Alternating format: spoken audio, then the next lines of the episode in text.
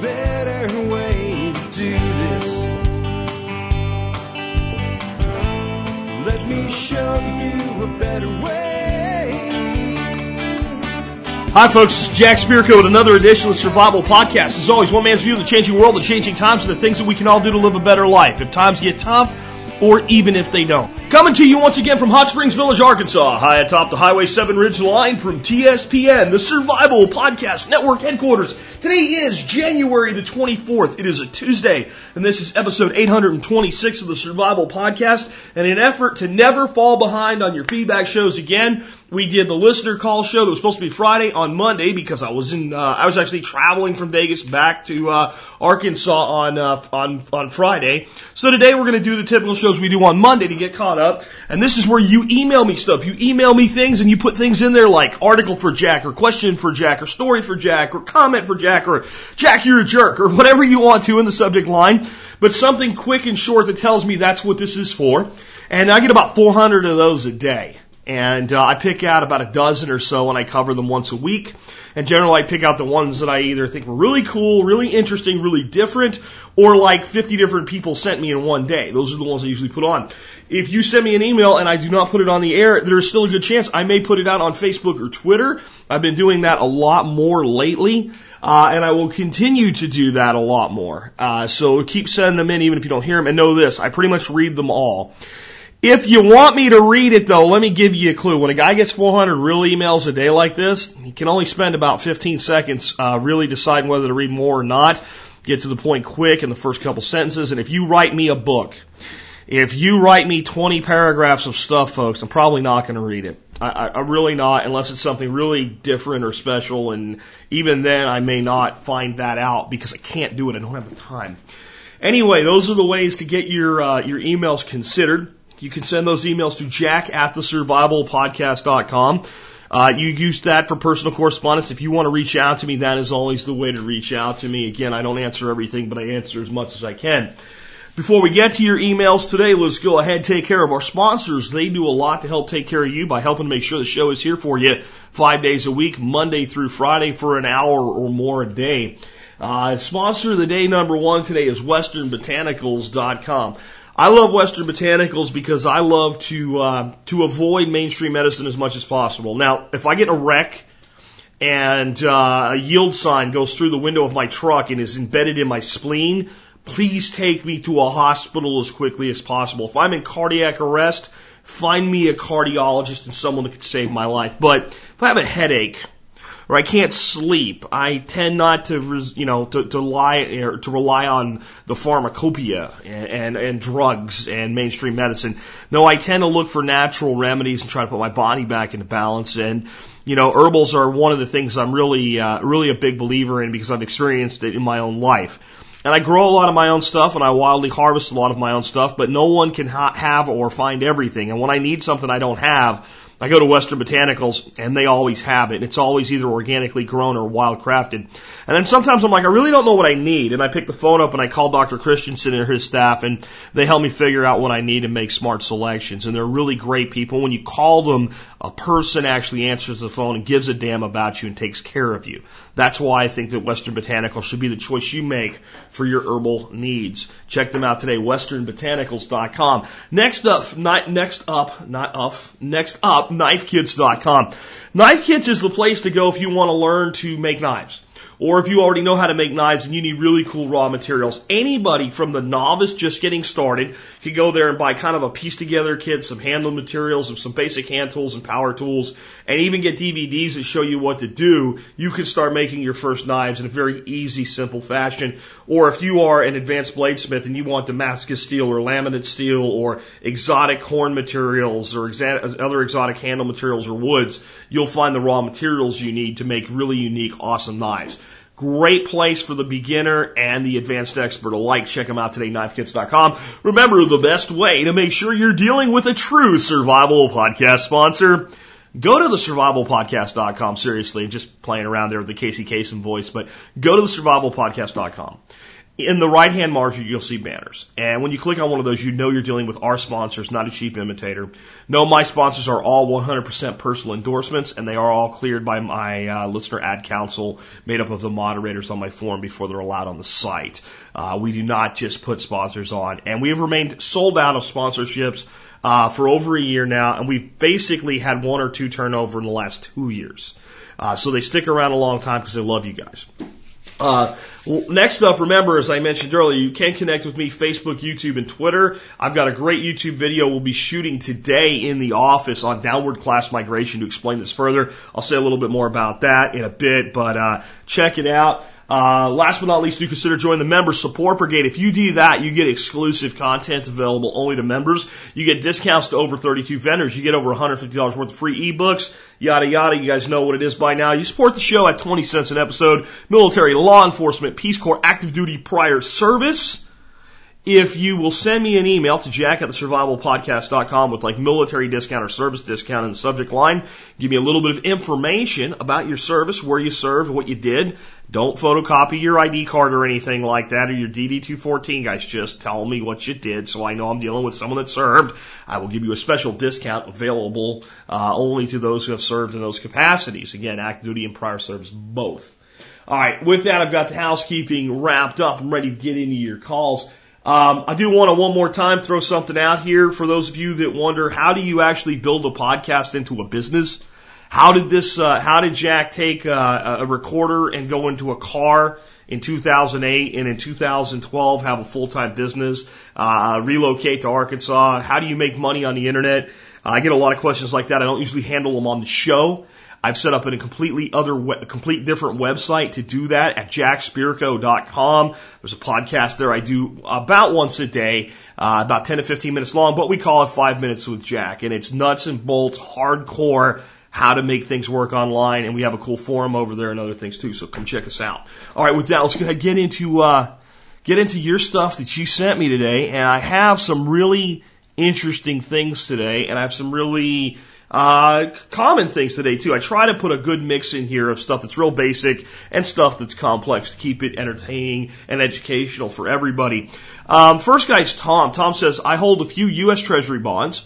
I'd like to know if I should consider cashing them in soon. When the collapse happens, they will be worthless, right? Also, never having done it before, how do I cash them in exactly? Um, I, first of all, I, I always try to push people back from this this fear state uh, when the collapse happens, and when is in all caps. Look, relax.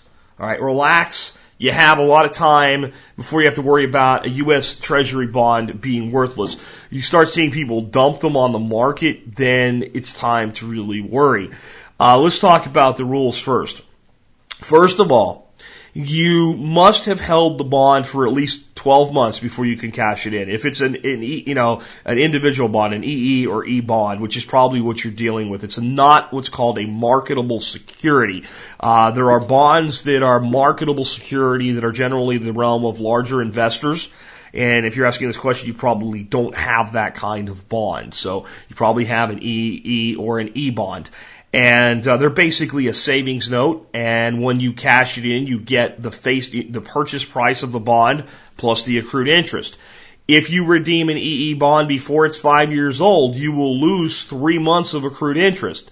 So that's one thing to consider. If the bond is, let's say, three years and three months old, you will get th- the purchase price plus three years of interest uh, payments, and you will lose the last three months of interest accrued. So you're not losing your investment; you're just not getting the return that you were promised. And on smaller bonds, it's probably not that much money anyway when you look at current rates.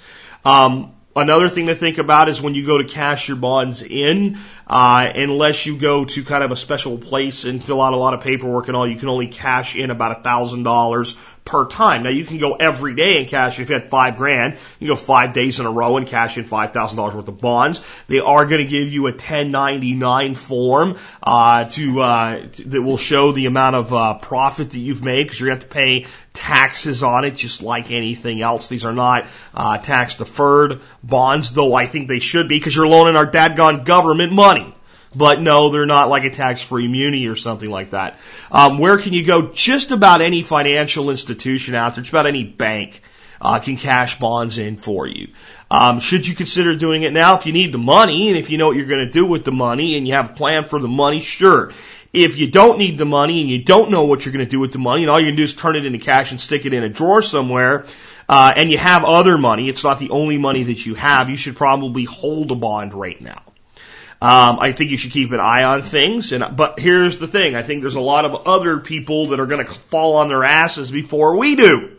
Doesn't mean we won't eventually fall on our asses, but for right now, there's an awful lot of money pouring into U.S. bonds because as bad as it is, it's safer than most places. So I wouldn't really worry about it just yet. Uh, the next one comes to me from Alan, and Alan says an important article for anyone who eats. And he has a link to one of my favorite people, uh, Dr. Mercola's website. And Dr. Mercola has a story out that head, has headlining with this. Worse than DDT, when you eat this, it ends up lingering in your gut. And there's a 58 minute video with it along with a transcript, which of course I am not going to play on the air because it would take up the whole show. But basically what it tells us is that when we spray glyphosate, which is Roundup, onto our crops, and this is about genetically modified organisms here, folks. I've said this before. When you hear GMO, it's easy at first to dismiss it as hippie alarmist bullshit. I know when the GMO thing first started coming out in the 1990s, I want, I want everybody to understand well, that I'm so opposed to this, but I'm not some kind of like technophobe, fear change, you know, weird person that's clinging to some prehistoric belief system that makes me say GMO bad. No, I, when I first heard about GMOs, I was like, shut up. I don't care if they modify corn. I, you know, what do you think? It's going to corn's going to grow out of your head or something? Come on. Um, but then I learned what they were doing, and I learned two things about genetic modification. One, that once it was done, they claimed ownership of the seed, and if the seed cross-pollinated with someone who didn't want it in the first place, they would go in and sue farmers and take their farms and basically do some of the most evil shit in the world to some of the best people in the world who didn't ask for their genes to end up into their crops. So Percy Schmeiser is a perfect example. The guy grew organic canola for, for most of his life, you know, generation upon generation. The farm was like three generation farm. And some Roundup seed or pollen ended up on his property. Monsanto went in there and said, hey, you know, you've got our genes. They sued him and they won in a, in a Canadian court. And they said it doesn't matter how the genes got. So that was one thing. My bigger concern was health. See, um, some things that are done with genes in this gene stacking program, these multiple traits into one thing, would be like they make the corn produce BT. Uh, and BT is a organic natural toxin that affects things like the corn earworm and some corn rootworms. So it's something that won't hurt you unless maybe you sprinkled it in your eye. It could maybe cause an infection, but you could eat it. It ain't going to hurt you. Um, and then the cornworm eats that, and then the cornworm dies. And I thought, well, that's not terrible, but it may result in superworms, but that's probably not a danger to me. But then there's other things that they stack into here, these different traits. And one was, let's grow soybean, for instance. We'll take soybeans and we'll modify it so we can spray Roundup on it, glyphosate, and then the soybeans won't die. So we can just plant the field with soybeans, spray the crap out of it with Roundup, and then the soybeans will grow and the weeds won't. Isn't that great? And I went, no, no, because then the Roundup is going to go inside the soybean and you're going to eat it and you're going to be consuming glyphosate. Well, if you want to really understand, you can read this entire article. Basically, what it's saying is this stuff goes into your guts. It persists in your guts. When I say your guts, I mean your intestinal tract and your stomach. And it causes damage to your body. Now, again, it's not alarmist. This is not that the genetic modification process itself is dangerous. It's that eating food freaking soaked in Roundup is not good for you. And that makes you think of, remember when the tobacco company said, oh, cigarettes are swell, they don't hurt you at all. My doctor recommends Marlboro. That stuff happened, folks. I want you to understand, back, back in the 50s, Like people that grew up in the 80s, right? They look at like all the warnings on cigarette labels and lawsuits against the tobacco companies and all. They go, "This is stupid." I, I mean, duh. Would you think there were you know vitamin C in your menthol cigarettes or whatever? You don't understand that in the 50s we had people on TV, you know, hot-looking women for the day, right? Taking a big puff right? And saying, look how sexy I am. And then they had doctors come on going, I always recommend my patients smoke Marlboro because they're all natural cigarettes. That's what was done. And it was safe. And the medical establishment told you it was safe. Does anybody think cigarettes are safe today? Can you not see the same thing is true for something like Roundup? Let me put it to you another way. Would you like to go down to Home Depot today, buy yourself a little thing of Roundup, make yourself a salad, and right before you eat, instead of putting like a balsamic vinaigrette on there, give it a couple squirts of Roundup and eat that. You're doing the same thing when you're eating soy and other uh, plants that have been genetically modified to be sprayed with this substance. It goes on in a liquid form. What happens when you put liquid onto soil that plants are growing in? They do what? They take the liquid up into themselves. You're eating biocide. You want to see more? You can listen to the story, or you can read the story. You can listen to the interview at Dr. Mercola's website. I'll provide a link in today's show notes. But one more perfect example of why we need to stop doing this crazy stuff. Um, I want to read a little story here from a listener named Colin. Colin says, I just listened to episode 821 and I heard you talk about using your car as a backup power source and it reminded me of what happened to me this summer and I thought I would share. I'm in the DC area and this summer we were hit with the edge of Hurricane Irene. It was far from an extreme weather event in our area to the extent that you, if you hadn't seen the news, you wouldn't realize it was anything more than a mild rainstorm. So that afternoon, I walked outside to chat with a neighbor who was having a cigarette on the curb. Ugh, why do you guys have to smoke cigarettes? Anyway, and I thought about making sure that I had my phone charger in my car since my house is prone to power outages. No sooner does this thought cross my mind when I hear a loud crack and a large tree starts falling towards me. I run out of the way and I turn around. My car has been crushed and the power is out. No one was hurt and the insurance covered the car, but boy do I wish we had a small generator. And I'll agree, I think that everybody should have at least a small generator. And you can get some pretty cheap ones. Maybe you need, if you're not gonna have a big whole house backup, maybe a couple small generators is a good idea. Two is one, one is none, and you can run more stuff. You can charge battery bags and things like that. Uh, if you have two cars, two is one is one is none, and maybe only one car gets crushed, and you can do things like I talked about, using your car and the battery system as a backup power source. Uh, but there you go. Uh, there's a perfect example of why it's a good idea to have as much redundancy in your planning as possible. And the world didn't come to an end and the zombies didn't attack, but this poor guy's car got crushed and his power went out all in one thing. And at least he didn't get hit by a tree. Uh, in fact, he included a, an image, uh, a photo, and the car, I mean, when I first heard that, I thought, well, you know what? You know, you could probably still get into the car and and like you know plug in the uh, the, the cigarette lighter, and as long as the car would run, even if it wouldn't drive anywhere. No, not this car, folks. This car looks like it was like crushed. Remember the old movies where they would show the cars getting crushed from the top down? Uh, it, there's no way into the cab of this car. If anybody was in that car, I would have expected that they would have been uh, killed. This was a large tree. Colin, glad you're safe, brother. Um, Next question comes in from Scott. Scott says, unlike the past callers, I'm curious about civilian models of diesel transport. I don't think we'll be encountering any Mad Max style scenarios anytime soon, meaning I don't think I'll be in the need of a deuce and a half or a Humvee. I'm looking for a more practical Jetta TDI wagon or something of that ilk. Any ideas? Thanks. Um, here's the thing. I think a lot of people that are interested in military vehicles are not really worried about Mad Max. Now, big old deuce and a half or an M900 500 or uh, 5 ton or something like that can be a really tough bug out vehicle. Uh, as I've said in the past, I don't think it's reasonable for civilians to expect to uh, be able in a time of uh, a time of uh, lean times support a Humvee very well. They're a very high maintenance vehicle that require a lot of supplies and a lot of expense, even in the best of times. But the deuces and the uh, five tons are pretty cool, and the old CUCVs, the uh, basically they're one ton pickups and one ton blazers, um, made by a few companies but mostly made by Chevrolet, GMC, uh, are, are great vehicles. One of the things to understand here when you're asking this question, Scott, is that um, a lot of these people that are interested in these military vehicles are not so much interested in them because they're military vehicles. The CUCV, the CUCV, uh, that was really popular in the 80s with the military, again, is basically a diesel one-ton pickup or a diesel one-ton blazer, depending on uh, what you're looking at, 1008 or 1009.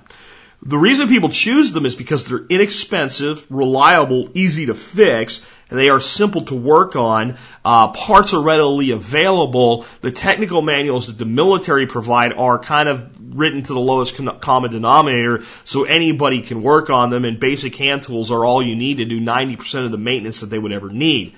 So when you look to a civilian equivalent, then you're looking for something similar. And the thing about the Jetta TDIs uh, you know, all the modern ones, and I'm going like mid 90s forward and probably even a little further back. They're great vehicles. I have one. It's, it's, it's a wonderful car. We're about to really, we've decided that we don't want to drive it up and down our dirt road and beat the hell out of it. So we're kind of fixing up a few things with it. And uh, I know the kid doesn't listen to the show, so I can say it here. We're about to give it to our son, and I think he's going to probably go ballistic when he finds out he's getting it.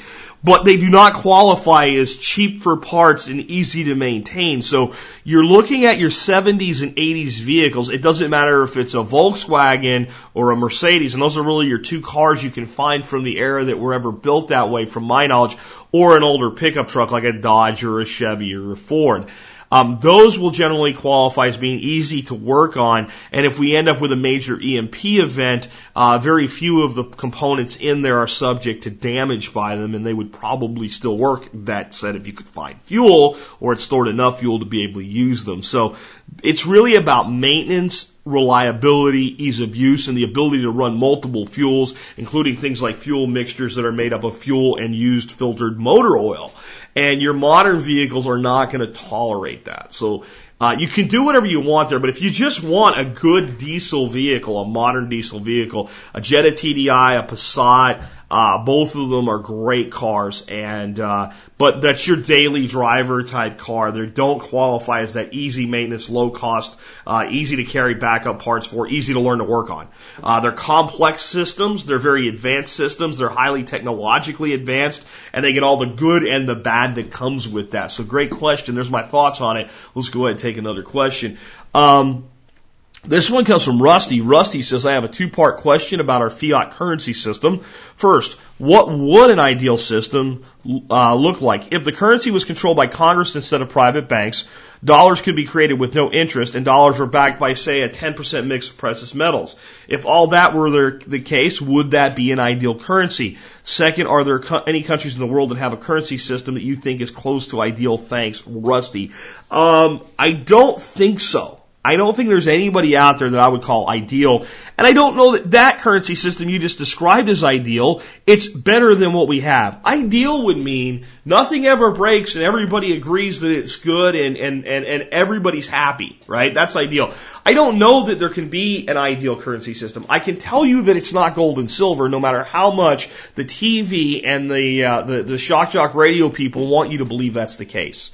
Um, when we look at the economic history of the world, we can see problems in just about any currency system that ever existed, and we can see more manipulation, more control, and a greater exhortation upon the middle and lower classes by the elite with gold than just about any system ever created other than, guess what? Ding, ding, ding, the one created in 1913 by the Federal Reserve Act. That's right. Um, about the only thing worse than just using a pure gold and silver uh, currency system is what we have today. So that makes it really easy for people to say, let's go back to gold and silver everything was swell then. And they don't remember how the manipulators would create shortages in the market and other things like that. And then they talk about competing currencies, but no one's ever uh, actually shown that it works well. What's worked best, if we look at the history of the world, has been a government backed currency, a true fiat currency. See, folks, friends, neighbors, countrymen, lend me your ear and listen to me. We do not have, I'm going to say it again, we do not have a pure fiat currency in the United States today. It is not, not, not, not a fiat currency system. It is in a way. It is because of the Legal Tender Act that says you will take the dollar for all notes, public and private. That the government will take it for taxes is the biggest gotcha there. But basically it's required that if you're doing commerce in the United States and somebody goes to pay a debt to you with dollars, that you take it. That's the fiat component. But a true fiat currency would be our government issues the money, backs it with their full faith and credit, and the end, done. No interest, no nothing. Our money is lent into existence. You can go to trtam.com. That stands for the real truth about money. You can get my book. You can read the whole thing. When you're done reading it, there won't be a damn thing you can say to challenge that concept. So that's where we are. Every dollar is a certificate for debt plus interest. If we paid off all the debt, all the money would disintegrate. There'd be no money left. I've had people send me emails. Well, if Joe had $20 and he gave it to Tom and there could be $100 worth of debt and when that one $20 bill crossed through that whole threshold, all the debt would be dissolved. Yeah, but there'd only be 20 bucks left and nobody would have any money. That's how a, that's how a debt-backed currency system works. And where did I get that information? That that's how it works from the Federal Reserve themselves. So what would an ideal currency look like? It would probably be a government backed currency. It would probably be spent by the government into the economy. And here's the big thing. It would have to have a cap. It would have to have a very tightly controlled, easy to understand cap because this is what gives money value. The total quantity of money in circulation in conjunction with supply and demand within the economy. That's it. Those are the only two real factors. As long as we agree to exchange something for goods and services, then that something can be considered money or currency. As long as you and I agree, if we agree to, to, to share dry erase markers and a black is worth one and a red is worth five and a blue is worth ten space credits, and we exchange dry erase markers, those dry erase markers immediately become currency in our economy, but our economy is only of two.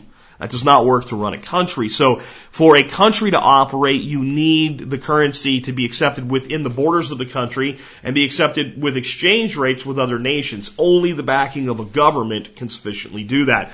One of the biggest things that makes a nation sovereign is having its own money. I'm going to play something for you later about the plan for the currency from Ron Paul and you'll see how they want to basically create a, gov- a, global government because whoever issues the money is the government. Makes the Federal Reserve more government than the government is, doesn't it? Anyway, um, so an ideal currency would be backed by the government and have an easy to understand cap. And I don't care what creates the cap. In my mind, the best case scenario would include gold, silver, and platinum held in reserve by the nation. That would be one thing that money could be issued against. Exactly what the ratio is doesn't really matter because in the Constitution, the Congress is given the power to set the weights and measures. And that means they can say that one note out to the public is backed by an ounce of gold or a tenth of an ounce of gold or a hundred unit note is backed by a tenth of an ounce. They can do it however they want it. They're given that power uh, in the Constitution of the United States. People dispute that, but it's really hard to dispute text uh, written by our founders and signed off on by our founders, and they do have that authority. So we need to cap the currency is basically what is how much can be in circulation at any one time. So when people say, well, if we're government issued the currency, inflation would just run away like crazy. Oh, you mean like it has since 1913? You know? Uh, and then they say, well, if we had gold and silver, it wouldn't happen. Oh, so we never had inflation or gold and silver backed currencies. Oh, wait, we did. We had inflation and deflation both. In fact, it was easier for the individual private people to manipulate it even without assistance from government. So we would have to cap it based on, to me, what's the value of the country? So it would be things like, what's the value of our farmland? What's the value of our timberland? What's the value of our oil reserves? What's the value of the United States of America? USA Inc what is our worth? And then each dollar basically becomes a share in the nation. And then those shares are available for purchase in the economy. That's what it would look like. Can it work? It, it can, but will it work? I don't know. And the reason that I don't know if it'll work is because we haven't tried to do it in modern society. No, there's no nation doing it. But we can see nations that did do it. Um, people talk about the fall of Rome, and they say the fall of Rome was from fiat currency. Uh, no, the fall of Rome came when the when when Rome went back to gold.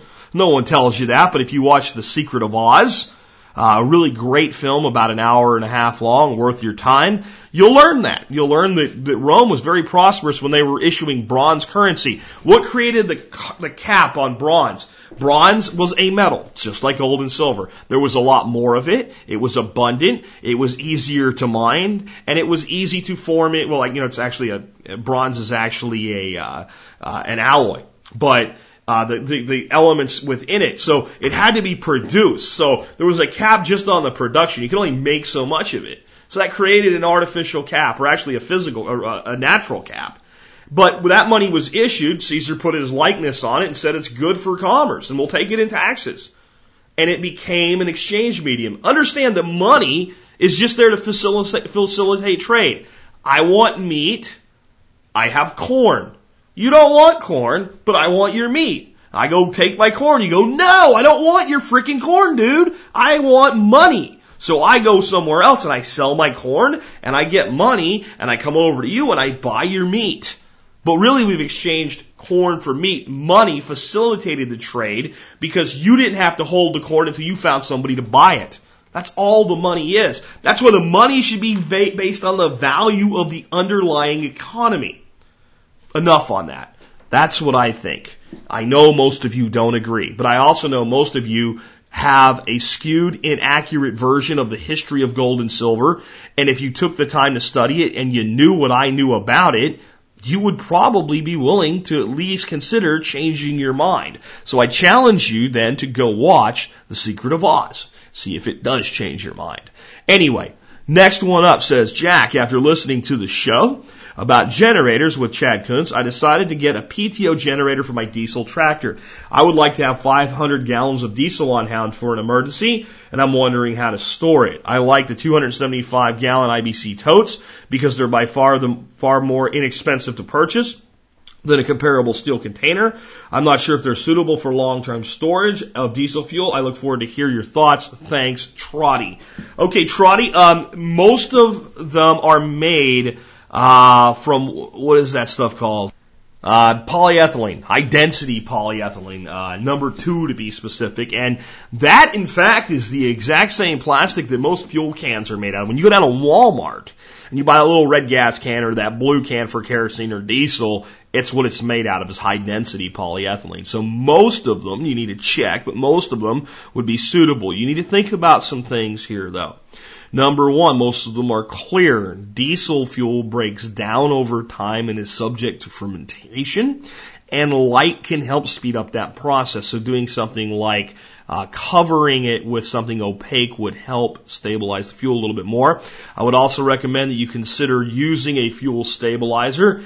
And uh, there's a couple different ones that I recommend. Uh, St- Stubble uh, stable, uh, S-T-A-B-I-L, uh, is one, and the other one is PRI. Uh, PRID for diesel treatment. Both of those, from uh, my personal experience and from experience of others who have talked to me, uh, seem to work very well and are worth the investment if you're going to store that amount of fuel. There is some other stuff to think about though. It's not the biggest deal in the world, but it is an issue. And that is very simple that when you go to a, you know, let's say you go to a fuel uh, station and you get diesel fuel in June, and then you go to a fuel station and you get diesel fuel in December, specifically in more northern climates where there's a greater variance in those two times, the mixtures are different. And they, one will run optimal in hot water and run uh, hot, wet, hot water, hot weather, and one will run optimal in cool weather. So maybe, not definitely, but maybe you wish to consider uh, actually storing two 250 gallon units, one of fuel acquired in winter and one acquired in summer, so that if you should have a need of it at either time and keep them mixed. The other thing you're going to definitely want to do is continue to use the fuel and rotate it through. So make sure you're using this stuff. If you have a tractor and you use it a lot, and let's say you use 100 gallons of fuel a year and you would pull 50 from each, you would fully rotate your fuel stock once every five years. With stabilizer, that should be fine. And it, open, it opens another option for you. If you're only going to run this in your tractor, and if you don't own a diesel vehicle, um, then you're probably only going to run it in your tractor. You can get off-road diesel and not pay the tax on it. It's red dyed. It's the same stuff. It doesn't have anything about it that's not the same as any other diesel fuel you would put in any other diesel vehicle. If you put it in your on-road vehicles, it will run just fine. But if they catch you doing it, they will throw your ass in a place called jail, and they will find the ever-loving crap out of you. So probably a good idea not to do it if the shit hits the fan and it does ever turn into something Mad Max like, including Mad Max Light, let's say. I guess you won't care then. You'll have fuel, you'll use it. Um, but for right now, it's best used for its intended purposes, and you're really gambling if you use it on uh, highways and byways and things like that. But it is another option. So those are my thoughts there. But definitely, yes, you can store it. You need to allow for venting. Probably doesn't need to be stored where it's going to get real hot in the sun either. Uh, so you need to find an appropriate place to store it.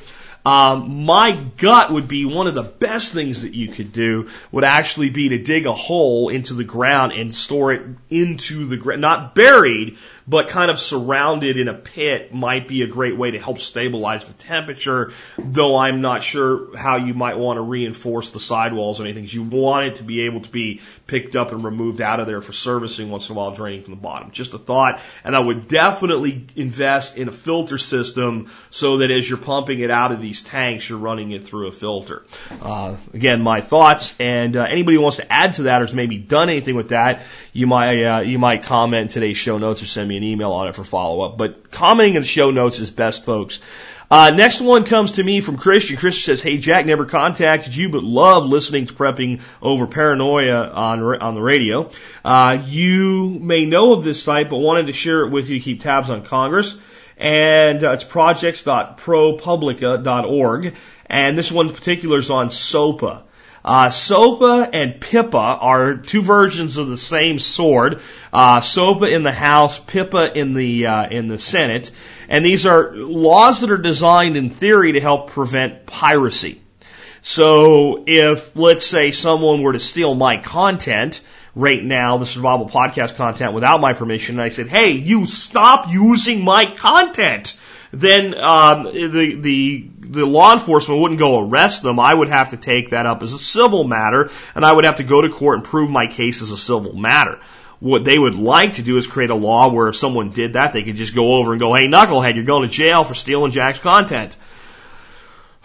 this concerns me because it opens up a wide array of things. And I think that there are, our government doesn't understand for a second what the hell they're doing. Uh, I don't think they need to be regulating the internet because I don't think they're qualified to regulate the internet.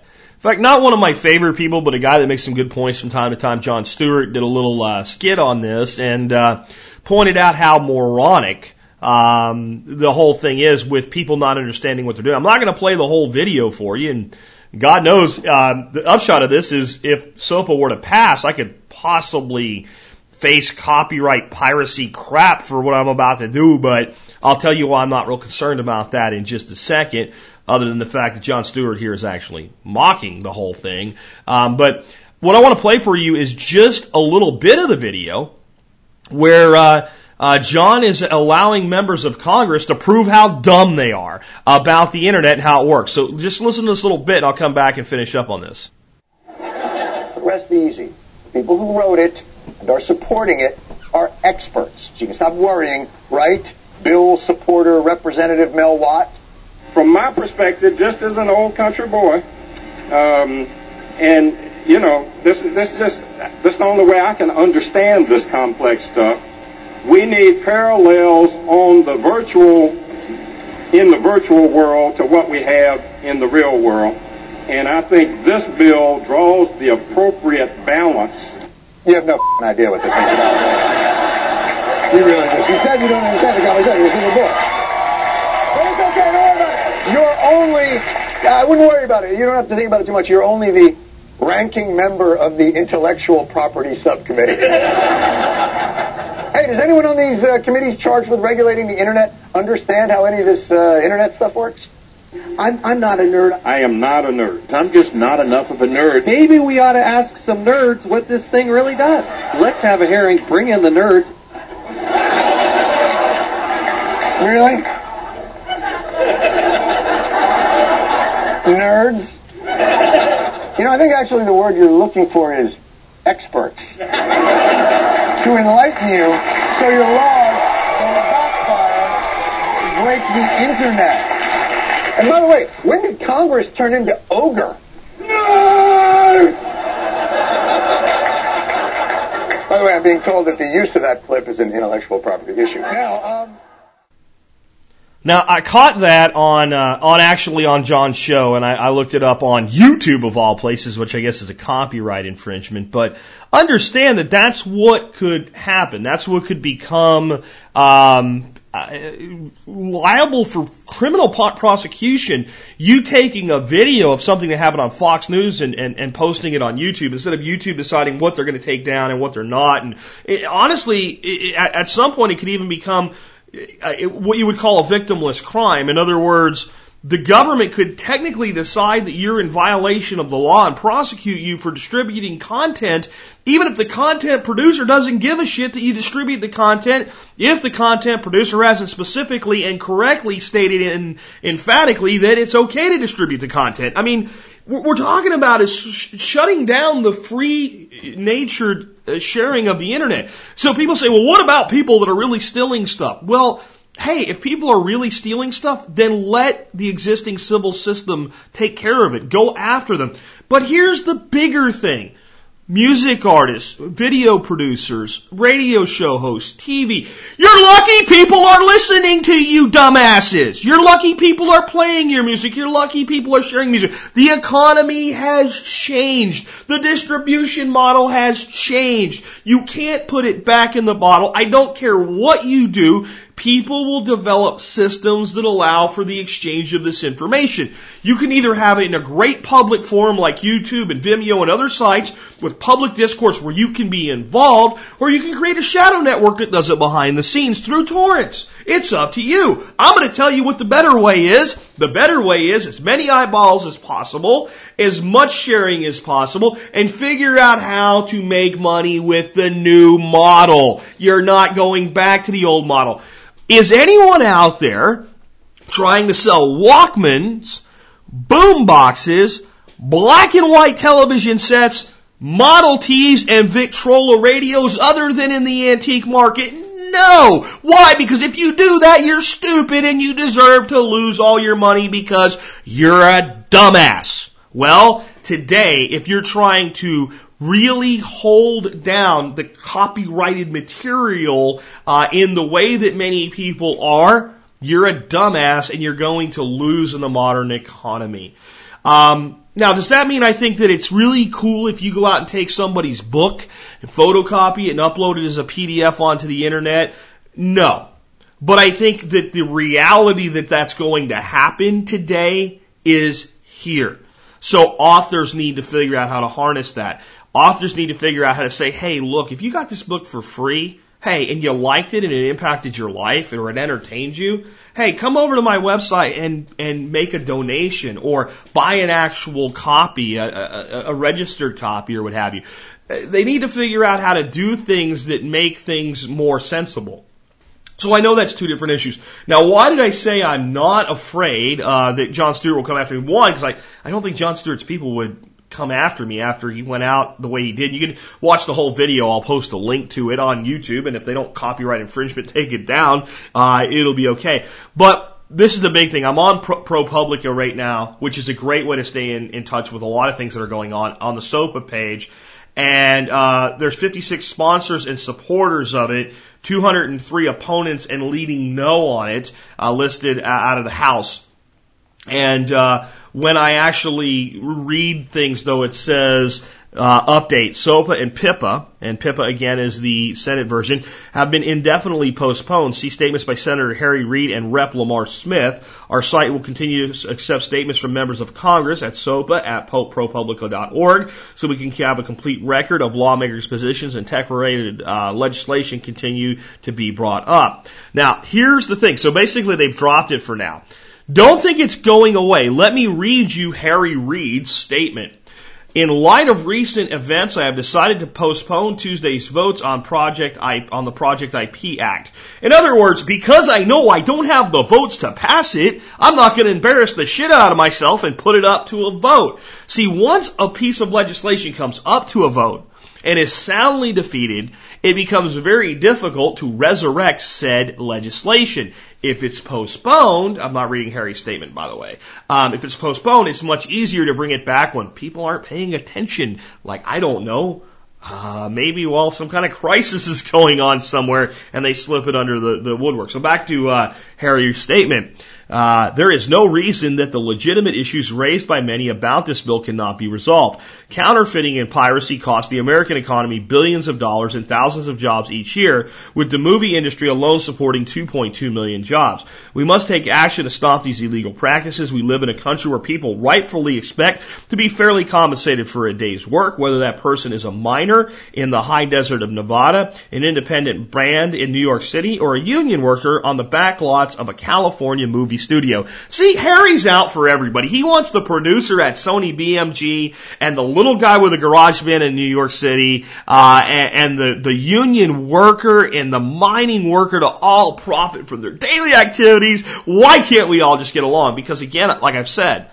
and I've said before, technology has shifted. I did a whole show on the song Allentown about shifts in technology and shifts in society the problem we have was really summed up in the part I played from Jon Stewart for you with the folks from our government saying maybe we need to bring the nerds in and Jon Stewart saying maybe you need to bring the experts in. They don't know what the hell they're doing. And we need to pay attention to this one and we need to stay on this one and we need to not let this be swept under the door when we're looking the other way. So for right now, this thing is, is kind of dead in the water. But it's a very dangerous thing when our government begins to specifically regulate the internet. Understand that piracy is already a crime. Understand that. Understand that copyright infringement is already a crime. What they're doing is trying to draft specific legislation that makes a crime on the internet different than a crime anywhere else. It's kind of like hate crime legislation. Well, he killed five guys, but his heart was pure, so we'll give him life.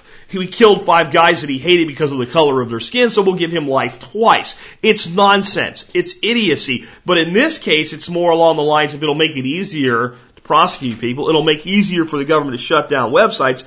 And they already have the authority to shut down websites. They already passed a law giving them that authority. That already went into effect months ago. Uh, for instance, there's a website out there called Google Jerseys. I don't know what the new one is. They've already replaced it. I guess they'll shut that one down too. But basically, you can go there and you can buy pirated merchandise from China. You want a you know, a uh, New York Knicks jersey that looks exactly like the ones the guys wear on the on the court that they sell for three hundred dollars. You can go buy one there for twenty five bucks. Any player, any number, you can get any size, uh, NFL, MLB, all that stuff. So that was a legitimate case of piracy, and what the uh, law that they passed in the past allowed them to do was just basically shut down access to that site. So if you try to go there, you don't get there. Um, but then they just spring up with a new one. So they're saying this will fix that problem. Really, how? What this will do is give sleazy lawyers more power to go sue people for like using fair use on their websites. And it will give your government more power to decide, yeah, we just don't want you looking at that. So it is a danger. It is a threat. I'm not telling you it's the new world order taking over everything or some stupid nonsense like that, but it is an authority that our government does not need to have, and any authority our government does, does not need to have, we need to prevent them from obtaining. Uh, this is the case here. I would call your Congress clowns and your senator uh, and I, your senators and your Congress clown today or sometime this week, and I would tell them even though this thing's been postponed, you're paying attention, and they better not do it Unless you think it's a good idea, then you should tell them to do it. But research it before you make that decision. Let's take another uh, email. This is just a quick one. MD Creekmore over at the survivalistblog.net has put together a great article on creating a computer emergency kit, which is a small setup that's designed for you to take with you and have all your files and be able to power up and deal with any situation that might come your way. Uh, it's focused on uh, low power, common parts, and portability. uh, utilizing a netbook, uh, installing an operating system that's Linux based, uh, and uh, having external uh, drives for backup and recovery and software for installations. And it's designed so that you could grab and go and get anything done. He does a lot on encryption and wiping as well to protect your security uh, and how to lighten your load. I'll just say I think it's a great article, and I'll put a link in today's show notes. He's also um, uh, he's also really done a great job of explaining a lot of the things that uh, maybe are complex for people to understand and making them simple from a standpoint of what is networking, what is what is what is backup really all about as far as backing up your data, why you need redundancy in your backup. In other words, why you need two drives to back up data to. The one place I think it's a little bit weak is I don't feel that he's gone out of his way to explain how I make all of this data available if this kit with the netbook is not my primary data system. In other words, to me, these external drives should actually be set up with your main system that you use daily uh, with automatic backups, and he kind of alludes to that, but I really don't see exactly how that would work here, including how to make sure that you would grab those drives, uh, or maybe you need four drives and every other day you're swapping them from your kit or something, uh, or once a week, so your your data is all at least at least within one week up to date. Otherwise, this kit just kind of sits here. But I think it's really cool. I think he did a great job, and uh, I think you might want to check it out if you feel that maybe uh, computing is one place your preps are a little bit weak. This will help you kind of shore that up. Quick little email here from someone named Ty. Ty says, "Hi Jack, finally took your advice and removed my head from my fourth point of contact. Stole that from you. Hope you don't mind. You can steal that from me, man. Army guys have been saying that for a long time. You hear that at airborne school all the time. Airborne, you have your head up your fourth point of contact. Get down and push. All right, so it's not mine. Uh, it's not copyrighted material. Anyway, anyway, started looking into the forum for answers to some of my questions. I left a voicemail last weekend about a bob for my truck. After having my bob stolen from it, I also mentioned that I that that in that call my EDC uh, and was was it too much? Well, later uh, the latter is well covered in the forum. I need to dig deep further to find out what folks are saying about truck bobs, but I'm going to make going to bet there's more info in the forum that will help at least will at least help me think through my own question as to what is too much when it comes to having a bob in your car and realizing the potential of it being broken into and stolen. Man, that was a tough pill to swallow. Whoever got my bob has toys for days and some silver coins to boot. Bastards! I won't drag on here, but I just wanted to say thanks for the awesome show and helping people like me understand reality and get away from all the hype that's going on these days with 2012 and mutant zombie Mayan, children rising from the grave to eat me in my sleep. It was only in the last year or so that I started waking up, but it's easy to go overboard. Your mindset and overall uh, take on prepping is so refreshing. I don't feel like a freak that needs to hide my desire to be prepared anymore. Now I have a foundation of reality to base my decisions upon versus just going willy nilly with prepping and not really having an understanding of why I choose to do A versus B. I have started listening to the podcast on my 40 mile round trip commute each day when I make it to the gym or mow the lawn or walk the dogs. I don't remember how I found you, but it really has been a blessing to my sanity, my education, my entertainment. Keep up the great work. Godspeed and cheers. And the title of that email was the forum is where to start. That's the main reason that I read that email for you guys today. I don't think people really that haven't gotten involved with the forum understand how much information is there. And it's crowdsourcing at its best. Anything you're thinking about doing, somebody probably did it. Somebody probably did it and failed or succeeded and figured out how to do it better next time and has probably shared that information. I think the forum is one of the biggest resources we have at TSP and one of the more underutilized ones. Um, next person, Ted sent me an email about downward class migration, which is what I have called this entire thing. And he said, it, you know, it's a big deal when the Wall Street Journal's talking about it. And this article is called The New American Divide by Charles Murray. I'm not going to read much of it to you because we're already going long.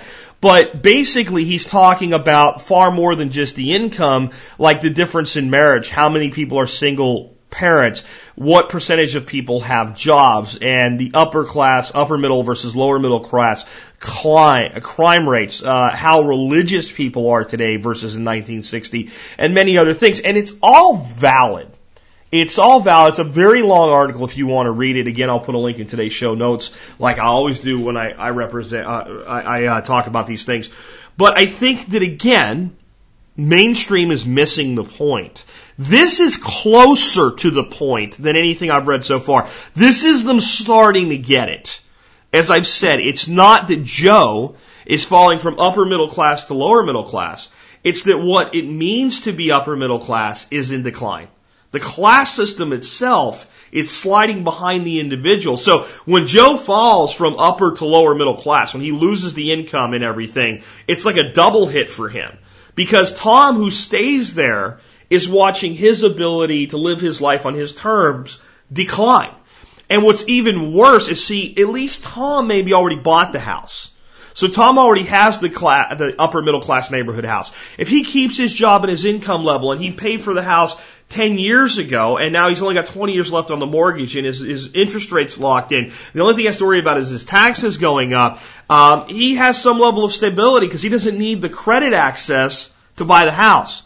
But the new guys that are, you know, the young kids that are coming out of college that are working their way up, to 20 somethings turning into 30 somethings that are busting their ass, that are reaching the income level of Tom who still lives in the upper middle class neighborhood, but they want to get into it, can't. This guy's closer, so you might want to read his article. But look for the video to come out probably sometime tomorrow. I'm going to do this on a whiteboard, and I'm going to make it abundantly clear. And I think most of the people in this audience are going to watch it, nod your heads, and go, yeah, maybe a few light bulbs come on for you. But I think I've talked about it enough that most of you are going to be like, yeah, that's what he's, and oh, it's a little more clear now, but yeah, I really understood that. This video, I'm hoping, is one that you can share with friends and family that don't want to talk about prepping and preparedness and zombies and crap like that, but they're looking at the economy going, what the hell is going on out there? And I'm hoping this will wake them up and it will shift them into more of a preparedness mindset for the economic shift that's coming because it is coming. It's not what most people think it is and it's really going to hurt you. See, the thing is, even if it's really bad, if you're prepared for it and you know what it is, you can adapt as it occurs. When you know it's bad, but you think it's something different and you're adapting to something different, you get run over like a steamroller. And that's what's about to happen to a large sector of America. Anyway, I'm glad to see people finally talking about it in the mainstream. Maybe someday they'll get it right. And this article is the closest that I've seen. Uh, what I want to do for you now, though, I talked about currency and moving to a global currency and how damaging that would be. I talked about how a nation's sovereignty uh, lies in its ability to produce currency.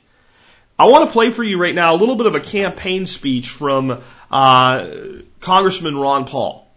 And I want you to listen to his words, especially about two minutes in, about the currency system and where we're headed. And I'm going to come back and I'm going to tell you something that might shock you. I'm going to give you some things that Mr. Paul said on the floor of the House in 2003 that were a spot on prophecy. And maybe it'll kind of reinforce that if he's telling you this is where we're headed now, and it, what his track record of telling you where we're going is, maybe you should listen. So hold on. Uh, the great, the awesome uh, Congressman Ron Paul. What we want to give you is, is individual liberty. The purpose of all political action, from my viewpoint, is the protection of liberty. That's what it should be.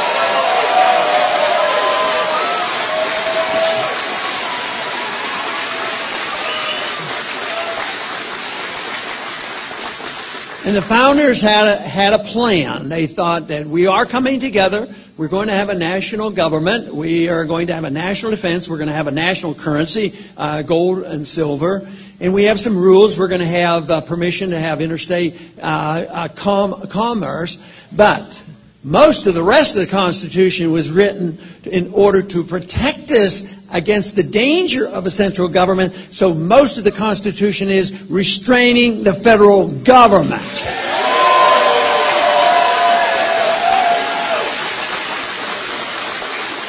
It was not It was not written to restrain you in any manner whatsoever. And if the people in the country still wanted more government than the federal government was provided, there was no prohibition. You can go to your state government and beg and plead for more taxes and more regulations or whatever you want if you want it. But uh, it was not to be, it was not meant to be the federal government. But it's out of control. It's out of balance. Not only do we have to worry about the continuation of the accumulation of power in Washington, D.C., unfortunately, is going one step further. We now have international government is very much involved through environmental laws, educational mandates, and all kinds of things under the organization of the United Nations, the IMF, and the World Bank. And I think that we should strictly adhere to the Constitution and not deliver any of our sovereignty up to any of these international organizations.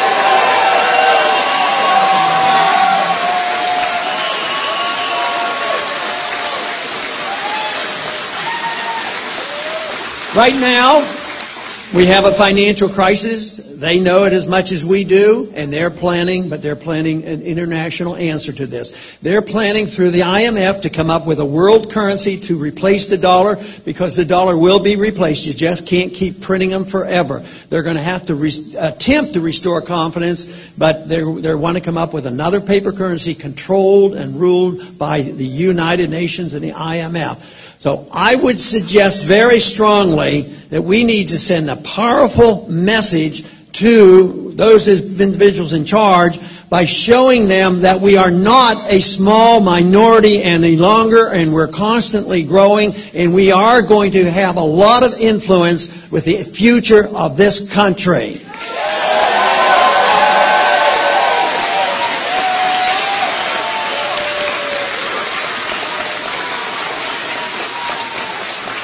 So there you go. Ron Paul saying uh, some really great stuff about the Constitution in a civics lesson we don't get in school anymore, in grade school, in uh, middle school, in high school, and that type of thing. But also some uh, dire prophecy about the future of the United States dollar, uh, where it's actually headed, and what the solution will be, which is, of course, a global currency. And when you create a global currency, you get a global government.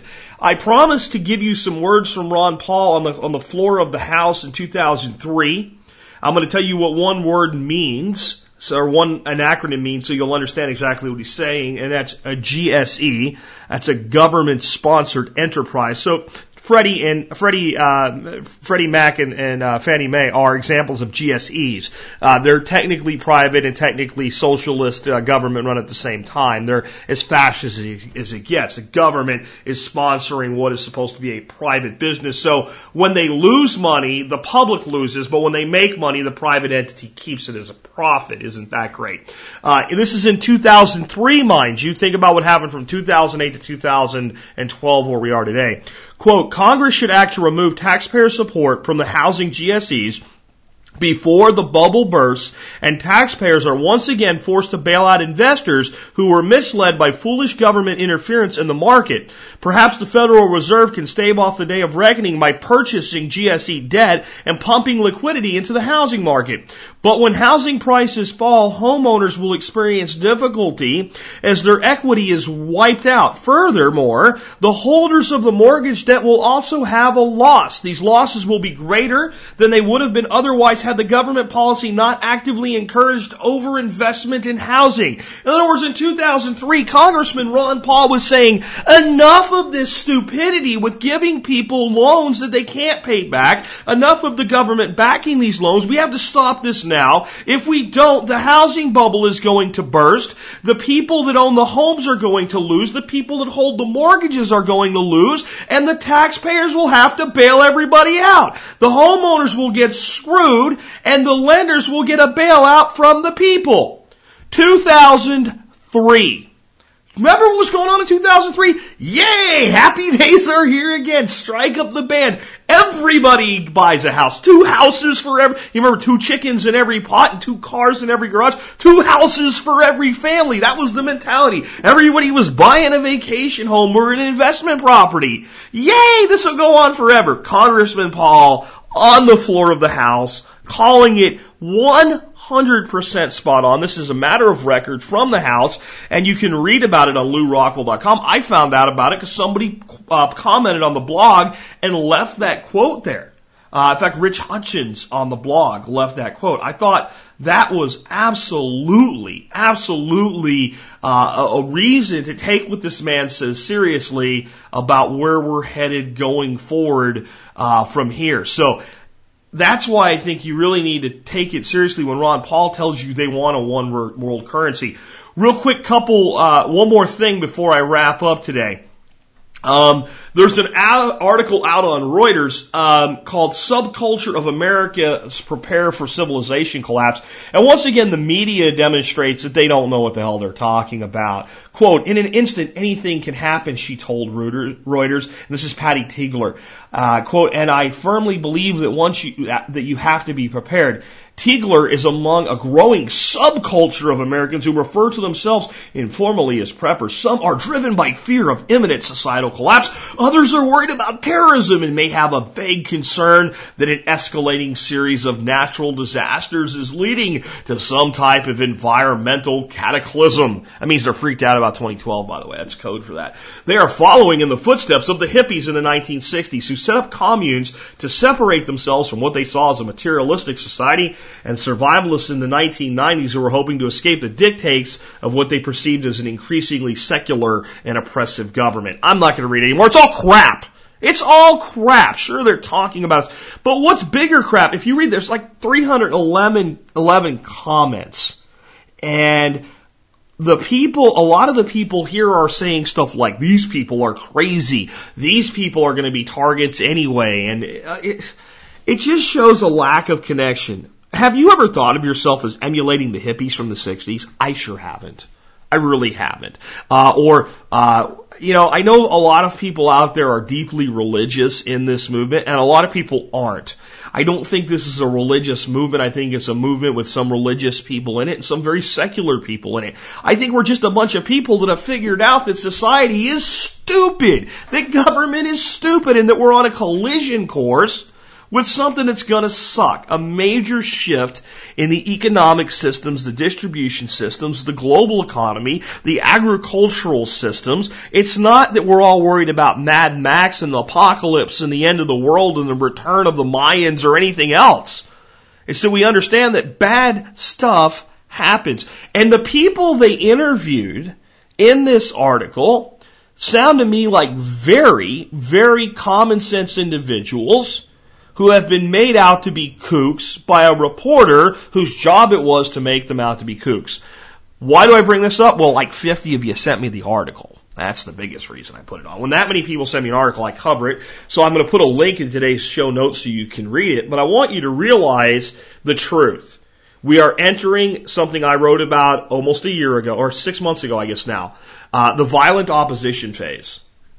Um, when you come out with truth, a new truth, it is first ridiculed, then it's violently opposed, and then it's accepted later on as self-evident.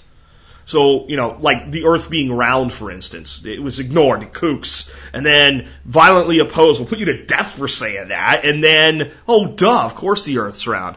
Well, the fact that the economic system of the United States is on a collision course with catastrophe and that there is something to worry about, and business can't just continue as usual. And congressmen on the floor of the Congress are even admitting this now, albeit Ron Paul, one of the few willing to do so, uh, is reaching the violent opposition phase. That means people are paying attention. That means that we're making a difference it's not long before it will be accepted as self-evident. Unfortunately, unlike many other things that were eventually accepted as self-evident, it may be a lot of pain that brings on the self-evident. So don't let crap like this from mainstream media dissuade you from being a prepared individual. Be prepared for anything from the storm uh, that, that knocks a tree into your car and takes out your power, just like somebody wrote in about today, to the financial storm that decimates the U.S. economy even further than it's already been decimated. Because we have no idea between those two extremes of what we would call a moderate disaster to a major disaster where we're going to end up. What we do know is based on a track record of history throughout the world that nothing ever stays as it is, nothing is static, and things always shift. Those unprepared for the shift always suffer. Those prepared for the shift often are injured by the shift, but generally, if they make it through the shift, they prosper on the other side. Prospering on the other side is what we're all about, from the smallest shift to the largest. And with that, this has been Jack Spirko with another episode of the Survival Podcast, helping you figure out how to live that better life if times get tough, or even if they don't.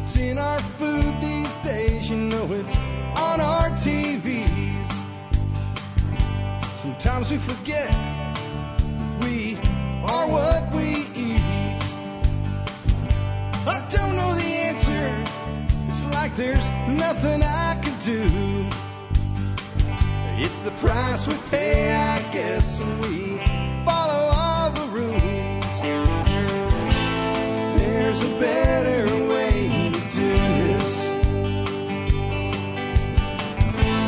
Let me show you a better way.